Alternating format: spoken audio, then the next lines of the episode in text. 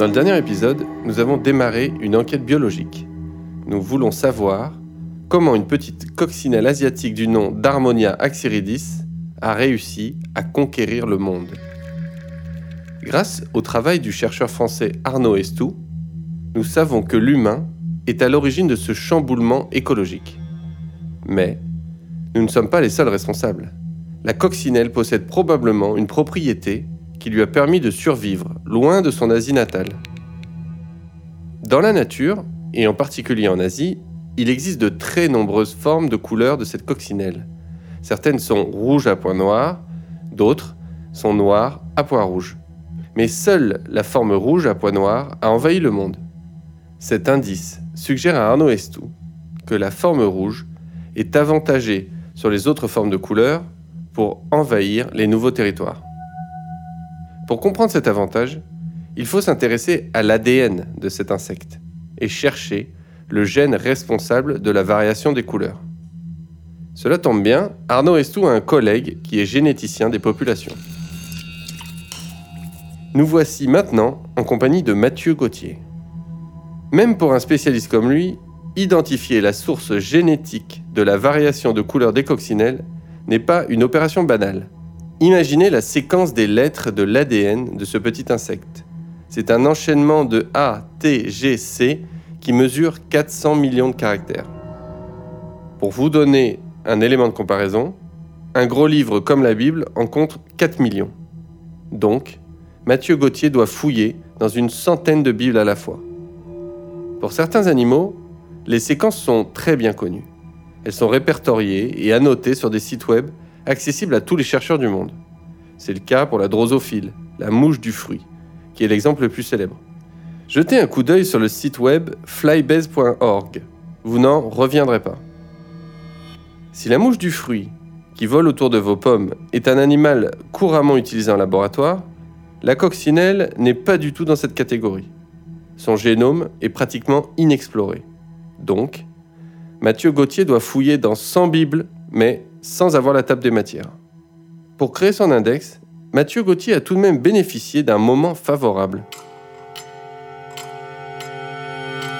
Dans les années 2000, il y a eu ce qu'on appelle la révolution génomique, avec la mise en place de tout un tas de, technologies euh, d'exploration des génomes, qui a d'abord été appliquée à des espèces modèles, mais qui après euh, s'est très rapidement démocratisé euh, sur les, espèces non modèles.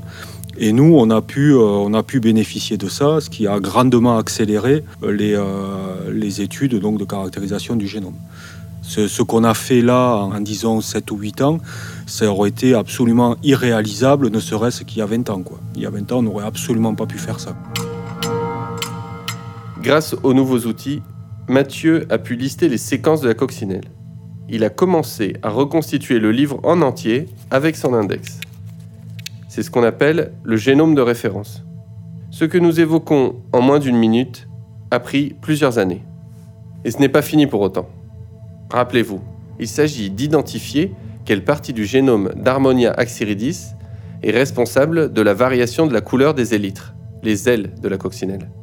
Derrière les différences de couleur, il doit bien se cacher un passage du génome dont le texte est différent. Pour identifier ce passage du texte, parmi 400 millions de lettres, il faut ruser. Les chercheurs effectuent ce qu'ils appellent un GWAS. Derrière cet acronyme en anglais, il y a une méthode statistique qui identifie les passages différents dans les génomes et les relie à des caractères visibles sur l'animal. Chez l'humain, ce genre de technique est utilisé par exemple pour trouver les mutations responsables des maladies génétiques. On compare les génomes de malades avec ceux d'individus sains pour isoler les portions d'ADN qui causent les maladies.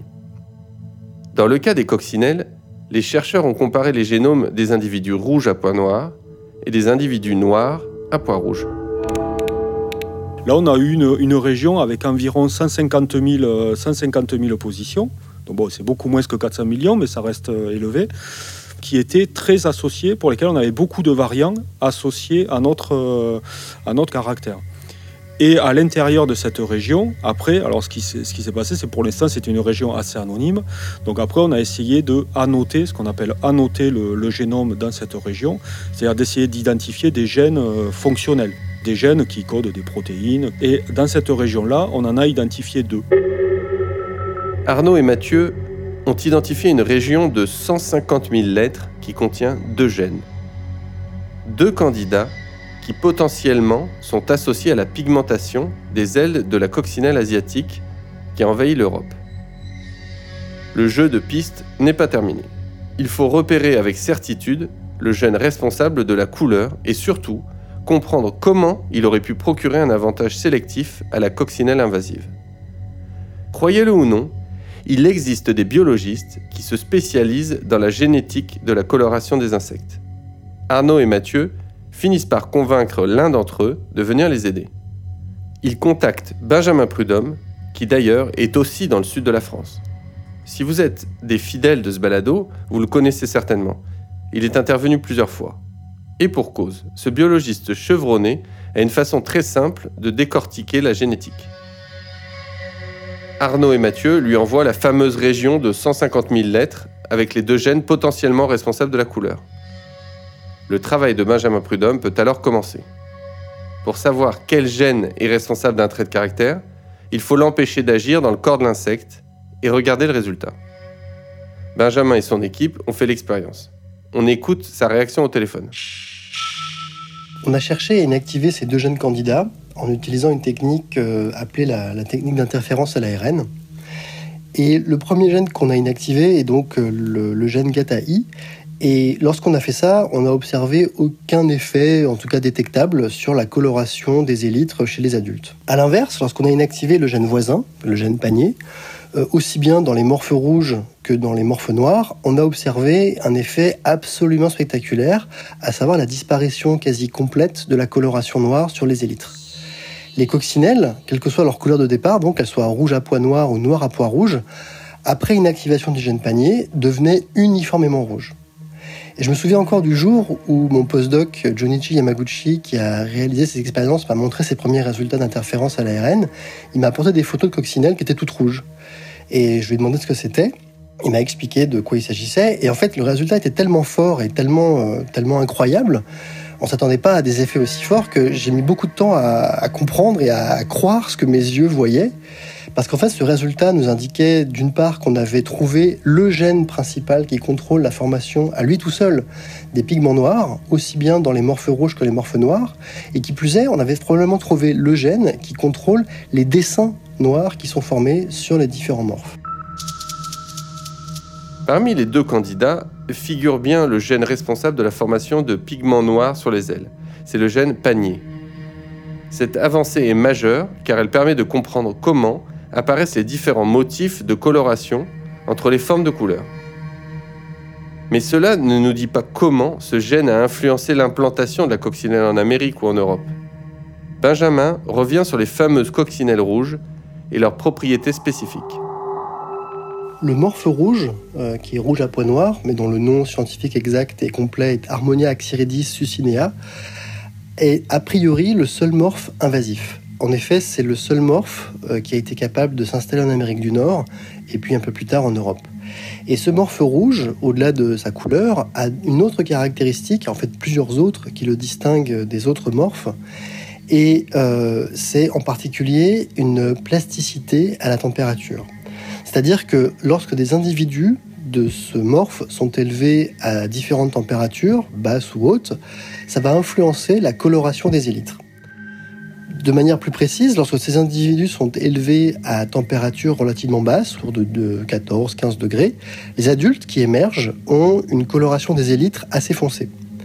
A l'inverse, lorsque ces individus sont élevés à des températures élevées, au-delà de 25 degrés, la, coloration des élytres est beaucoup plus rouge. Elle contient beaucoup moins de pigments noirs. En fait, selon Benjamin, les individus élevés à des températures basses vont avoir des ailes bien plus foncées que ceux élevés dans un environnement plus chaud. C'est ce qu'il appelle la plasticité à la température. Il nous faut maintenant comprendre l'avantage que cela procure. Cette plasticité à la température confère un avantage. Elle permet aux individus de s'adapter à des régimes climatiques différents et notamment à des régimes de température variables. On sait que les insectes ne produisent pas leur propre chaleur, ils sont régulés par la température extérieure. Donc dans des environnements plutôt frais, être très sombre permet de capter et d'emmagasiner les rayons du soleil et donc de se chauffer plus facilement. Mais à l'inverse, dans des environnements plutôt chauds, avoir la surface du corps, ou comme les élytres, plutôt noires, est plutôt un désavantage parce qu'il y a un risque de surchauffe. Donc les insectes qui ont cette capacité à être plastiques à la température au cours des générations peuvent donc plus facilement s'adapter à des environnements variables et donc par exemple à des saisons plus marquées par des amplitudes de température importantes. La forme rouge d'Harmonia axyridis aurait donc bénéficié de la faculté de s'adapter à la température pour s'installer en Amérique du Nord. On voit bien, dans le contexte climatique québécois, de quelle manière la plasticité à la température peut s'avérer très utile pour s'acclimater à nos contrées. Reste maintenant à prouver que ce gène panier est bien responsable de la plasticité à la température. C'est le dossier sur lequel planchent les trois scientifiques de cette enquête. En déplaçant des espèces sur le globe, l'humain provoque des changements. Parallèlement, le moteur de l'évolution tourne.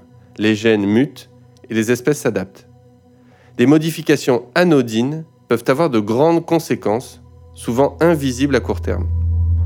C'est bien ce genre de considération qui doit maintenir en éveil notre attachement à la science.